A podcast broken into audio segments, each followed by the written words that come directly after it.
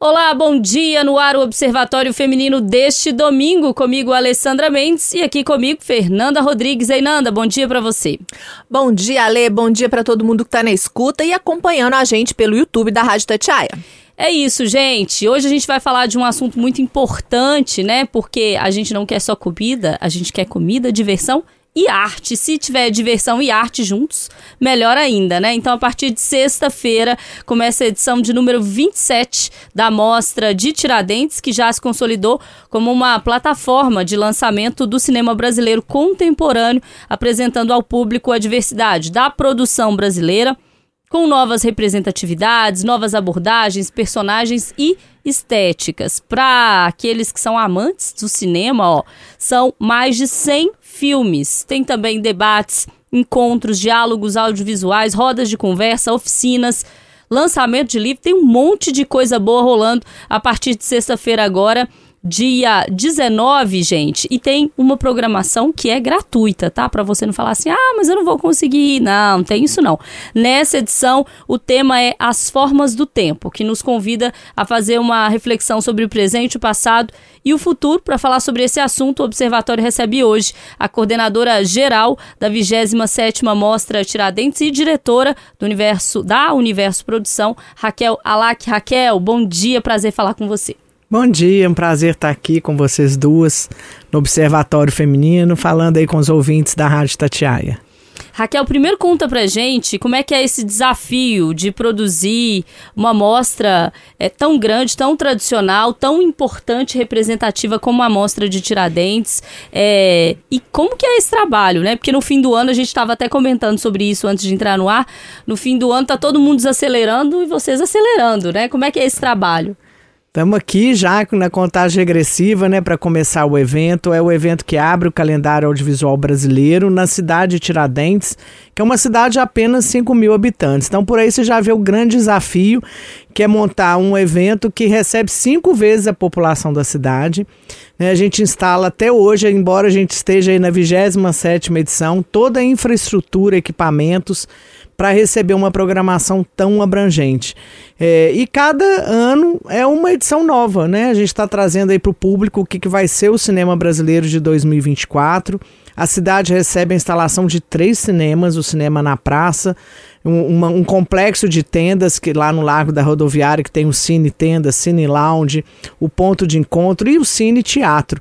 E uma programação para todas as idades para todas as idades e para todos os bolsos também, porque Tiradentes não é tão perto, mas também não é tão longe. Dá para a gente programar uma visitinha ali, porque tem vários atrativos naquela cidade e, e com a amostra, então vai ficar maravilhoso, assim, a gente sabe o sucesso que é.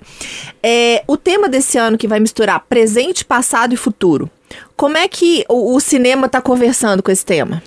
Então, a proposta na temática dessa edição, que é as formas do tempo, é a gente entender um pouco é, a questão do cinema, da prática cinematográfica, dialogando com esse tempo contemporâneo, né, com as ideias contemporâneas, ao mesmo tempo com uma exigência estética né, é, de quanto tempo se gasta para a gente fazer um filme e que forma esses filmes vão ter.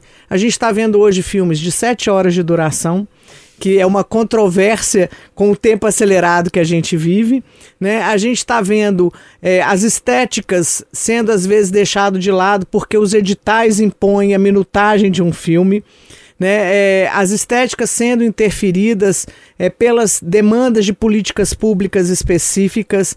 Então a gente quer juntar essa ousadia dessas produções que a gente exibe todo ano em Tiradentes, reunindo aí produções do Brasil inteiro, e se perguntar que filmes são esses que estão acontecendo hoje? Que imagens são essas que nós estamos vendo? O que, que elas representam nesse mundo contemporâneo? Que histórias elas estão contando? Como que elas são interferidas no seu tempo? É, Raquel, eu acho que essa questão da arte na imagem, na imagem do cinema, é, da televisão, é uma coisa muito fácil da gente acompanhar. A gente percebe como essa imagem foi ficando mais nítida, como você consegue hoje ver cada detalhe do que, que você está apreciando ali. E isso, o cinema, a TV traz muito pra gente, pra, né, pra, para salas de cinema, para dentro da nossa casa. E aí, hoje se fala muito sobre inteligência artificial, sobre o que, que vai virar. É, e, e essa para mim, a, quem trabalha com audiovisual está sempre à frente. Né? Eles estão ali é, na vanguarda desse tipo de coisa. E como é que está sendo é, é, essas inovações, essas estão sendo, né, essas inovações? Todas aí. Olha, é, na verdade, a inteligência artificial não tem volta, né, gente? Ela veio para ficar. O que a gente vai discutir é, é, a questão ética, né? A questão de regulamentação do que pode e não pode dentro da, da academia. Hoje mesmo eu estava vendo que a UFMG está criando um grupo aí para estudar o que, que é possível ou não e, e, as imagens geralmente são um retrato do seu tempo, né? A gente vê através do cinema um retrato da nossa sociedade, do nosso país, né? Desse tempo presente que a gente vive e que vai ficar, que é o que vai deixar de registro para a gente entender é, como que a gente está se organizando hoje. Então a gente faz, olhando o retrovisor, né, o passado, a gente consegue perceber é, muitas vezes e conhecer um país na, estando numa, numa, geração atual, né? Através do, do, do, cinema, do audiovisual, a gente consegue se entender e a gente consegue se ver. Então, a Mostra de Cinema Tiradentes é um evento que se propõe a focar no cinema brasileiro contemporâneo, mas sem perder de vista o passado e sem fechar os olhos para o que está por vir. Tanto é que a gente faz sempre uma aposta em novos realizadores, em novas estéticas, né, em novas narrativas, linguagens. Muitas vezes a gente exibe filmes que a gente sabe que não vai chegar no circuito comercial, mas a gente sabe que ele está nos dizendo alguma coisa. Então, não é só assistir filme, né? Não é só ir numa sessão de filme, é entender o que que esse filme está nos dizendo.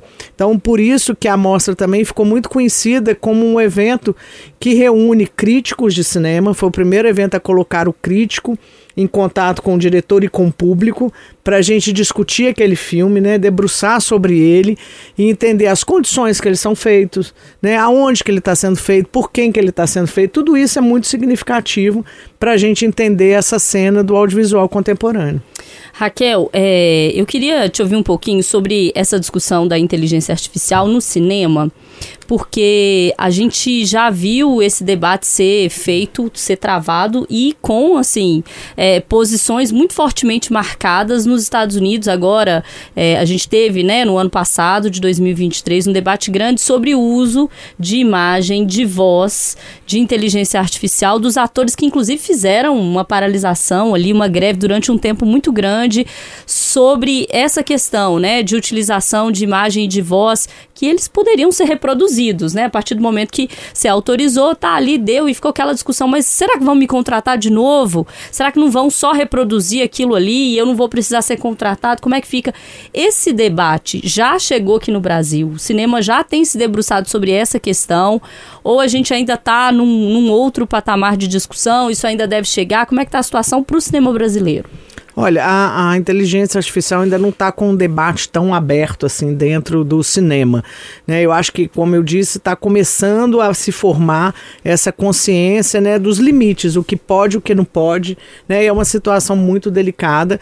O que a gente está discutindo, inclusive vamos discutir é, aqui em Tiradentes e também foi motivo da greve que teve em Hollywood, nos Estados Unidos, é a questão da regulamentação do streaming que é, aí sim é um assunto urgente, necessário, primeiramente antes até da inteligência artificial, porque a gente principalmente aí na pandemia, nós mudamos os meios de consumo, né? A gente passou a ver muito mais filme em casa do que ir no cinema, né? Então é uma outra implicação de mercado.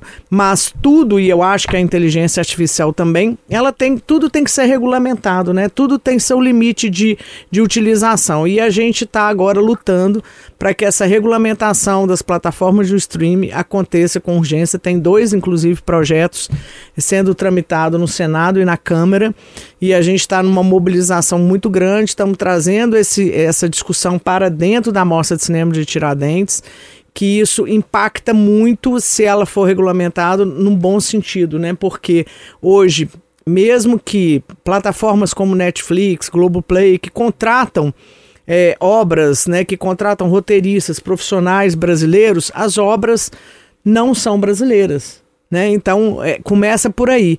A gente é o profissional brasileiro, ela é feita no Brasil, mas a obra não é brasileira. Né? A gente não tem Os uma. direitos não são. Não são do Brasil, não, não são de quem faz, entendeu? Então, é, isso é só dando um exemplo dentro das várias reivindicações que estão sendo feitas dentro desses projetos de lei de regulamentação. Acho que mais cedo mais tarde a inteligência artificial vai passar um pouco por isso, como eu disse, na questão ética principalmente. É uma realmente é uma preocupação, porque isso a gente está ficando um pouco sem controle, né? Então essa regulamentação de mercado ela é fundamental em qualquer quesito, mas dentro do segmento audiovisual a grande prioridade de discussão é a regulamentação da plataforma de streaming. Raquel, você falou num filme de sete horas. É. Eu fiquei um pouco assustada. eu sofro de ansiedade. Eu fiquei um pouco assustada. Eu, o último filme grande que eu fui assistir foi é, Napoleão. Sim. Que acho que tem quase três horas, né? É, ainda levei a minha filha sem saber a duração do filme. E aí ela ficava assim. Ela olhava para mim assim. Não tá acabando? Eu falei, Acho que não. Aí quando eu fui pesquisar, falei, não, mano, tem, tem mais uns minutinhos por aí. Mas o filme prendeu a história, eu gosto muito de história, gosto muito de biografia e tudo mais. Mas é, qual seria a pro proposta de um filme de sete horas falando da minha cabeça, de, de pessoa ansiosa, e que às vezes. Será que não podia ser uma série? Não sei. É, não, tudo é possível. Esse filme é do Júlio Bressani, a gente exibiu até na Mostra Cine BH. E foi realmente um desafio, que eu ficava assim, gente, será que até o final do filme vai ter gente na sala? e aí o filme, ele é, é, é, isso, né? É a forma do tempo, né? Ele, ele fez a opção de não limitar o tempo do filme, porque ele queria, nesse filme, contar um pouco da sua trajetória. Mas aí tem um intervalinho, né? Porque ele ocupa aí três sessões de cinema, né? É uma jornada é de trabalho. É uma jornada. A gente ficou a tarde inteira e, e terminou o filme com cinco pessoas resistindo ali a essas sete horas do filme. Mas é isso, a gente vai exibir filmes que, que eles são feitos dentro do seu tempo. Né? Isso é uma coisa interessante, independente da duração dele, assim, mas no tempo de maturação do artista, do cineasta, né, da, da, da, equipe envolvida. E outros têm ali aquele tempo de pensar, olha, se, ele, se eu quero meu filme como uma série, cada episódio não pode passar de 50 minutos, né? Aí já é um outro tempo que determina o fazer cinematográfico engraçado sobre o fazer cinematográfico, é, Raquel, porque eu me peguei pensando sobre algumas produções mineiras que me fizeram refletir muito sobre essa questão do tempo, principalmente sobre as produções da Filmes de Plástico, porque eles têm um tempo diferente de narrativa. O roteiro, inclusive, te leva a refletir sobre como você leva a sua vida tão rápido que você senta no cinema e você fala: não, mas isso aqui podia ser mais rápido, aquilo ali podia ser mais rápido. E na verdade a sua vida deveria correr mais devagar.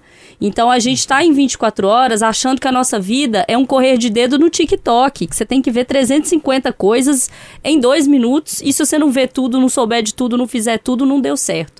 E aí eu queria te ouvir um pouquinho sobre essas produções mineiras, algumas delas têm alcançado é, lugares onde já deveriam estar há mais tempo. Dá pra gente citar Marte 1 aí, que a, é, chegou a, alçou voos muito importantes e que chamou a atenção, colocou holofote sobre o cinema mineiro, que eu acho que às vezes a gente não valoriza tanto, a gente se pega vendo filmes de fora, é, no streaming, é, Hollywood, vai para os cinemões e esquece de um monte de coisa. Eu eu sou velha, né, gente? Eu adoro cinema e eu moro do lado do Cine Santa Teresa. Então lá, para quem não conhece, é na Praça de Santa Teresa. Lá tem um monte de filme de graça.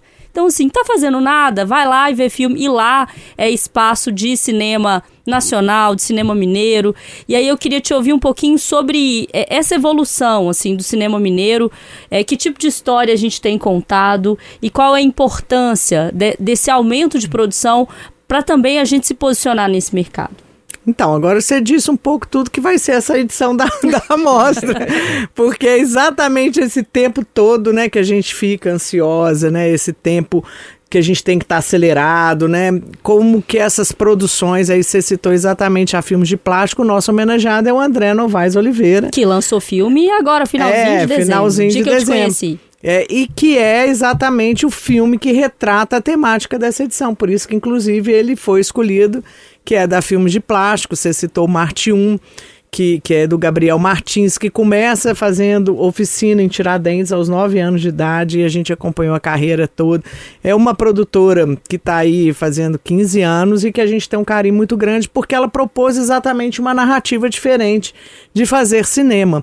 E o cinema mineiro tá, gente, nessa efervescência muito grande, não é de hoje que a gente está atento a essas cenas novas que estão surgindo. Minas Gerais é um, um, estado de 853 municípios, tem mais de 300 deles que tem produtora de cinema hoje. Então a gente tem uma cena muito representativa no Brasil e essa edição da mostra a gente vai destacar esse cinema mineiro. Né, que tem ganhado as telas do mundo, que tem ganhado festivais de cinema, o Marte 1, né, que, que concorreu aí uma vaga no Oscar, é, a gente tem produções, animações, inclusive uma vai ser exibida que chama Placa Mãe, que é a primeira animação do, feita no interior de Minas, em Divinópolis, do Igor Bassos, que vai aparecer e vai ser exibida na mostrinha de cinema.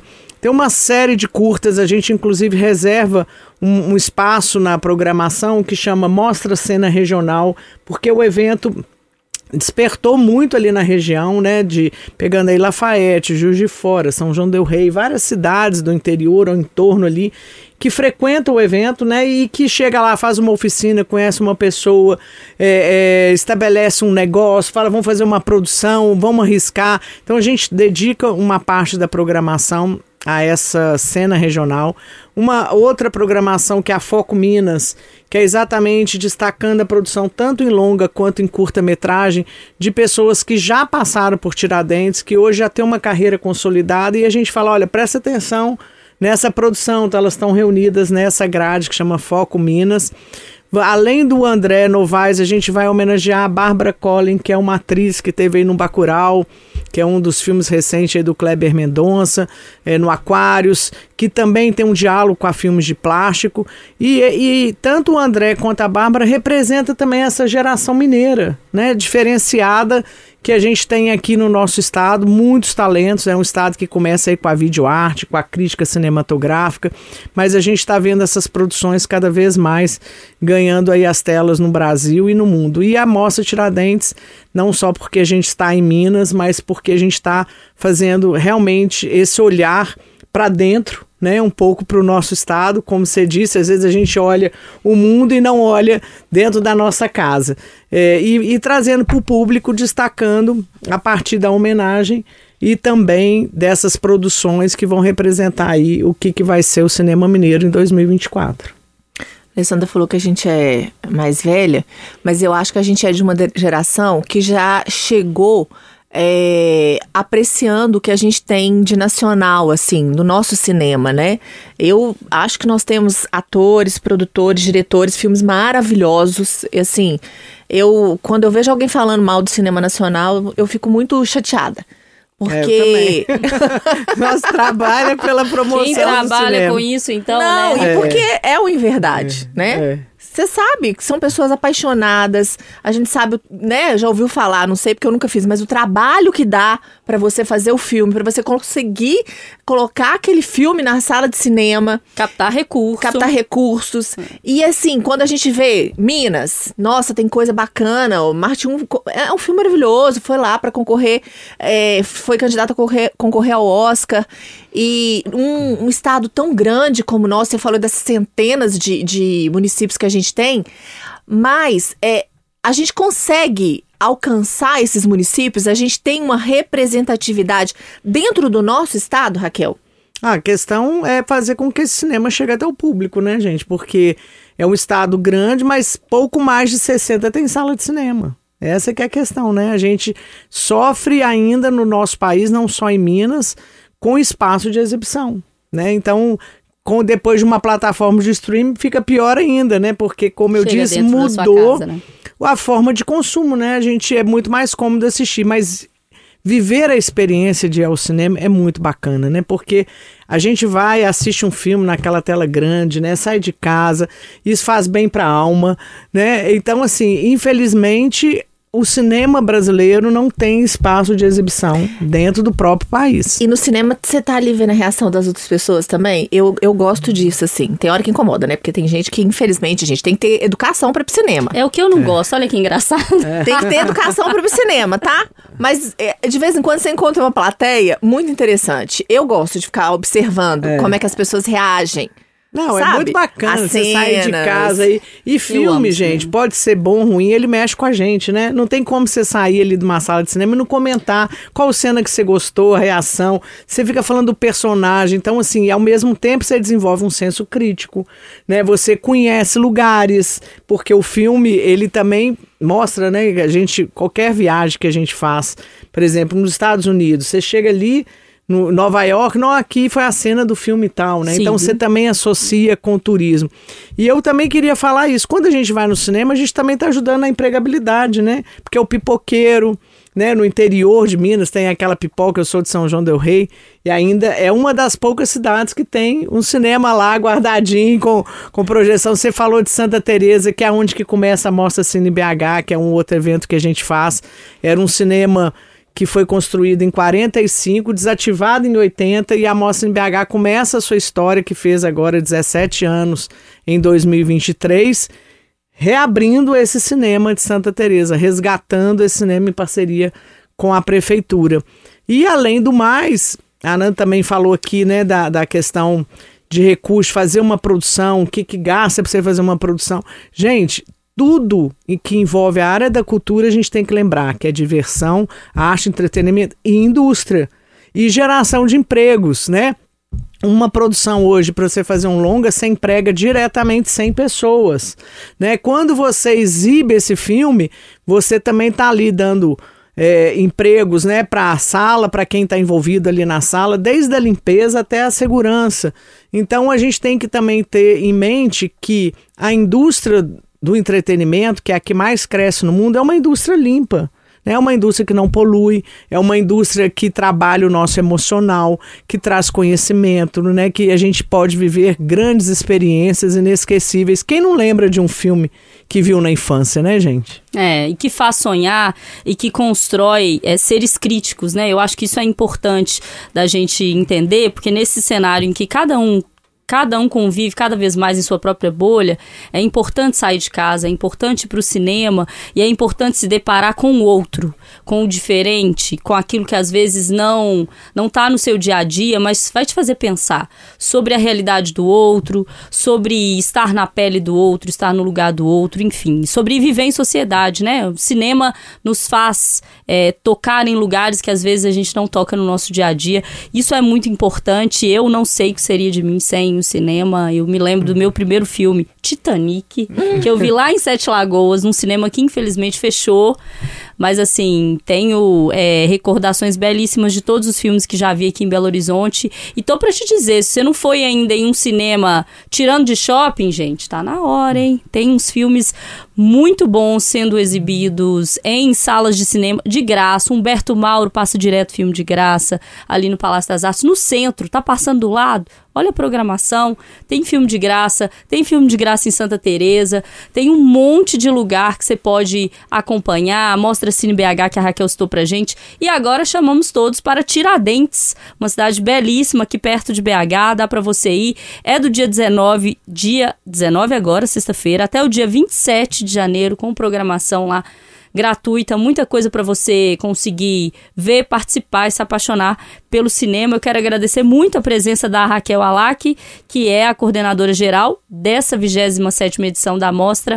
Raquel, fica o convite então para todo mundo ir participar. Gente, vai ser um prazer. Vamos viver essa temporada audiovisual, conhecer esse cinema que muitas vezes não chega nas salas de cinema e vamos também curtir um pouco, né? É uma cidade que vai respirar cinema e além das sessões de cinema, que são mais de 50 sessões, a gente tem lançamento de livro, debates, rodas de conversa, presença de toda a equipe dos filmes, teatro de rua. É um programa de férias, né? Então vamos curtir com a família, jovens, enfim. Fica o convite para a gente encontrar em Tiradentes do dia 19 ao dia 27. São nove dias de evento, intenso, programação gratuita e você pode consultar na plataforma do evento mostratiradentes.com.br. quem não puder ir, tem programação online também nessa mesma plataforma e acompanhe lá o dia a dia, que vai ser muito bacana o que a gente preparou para vocês.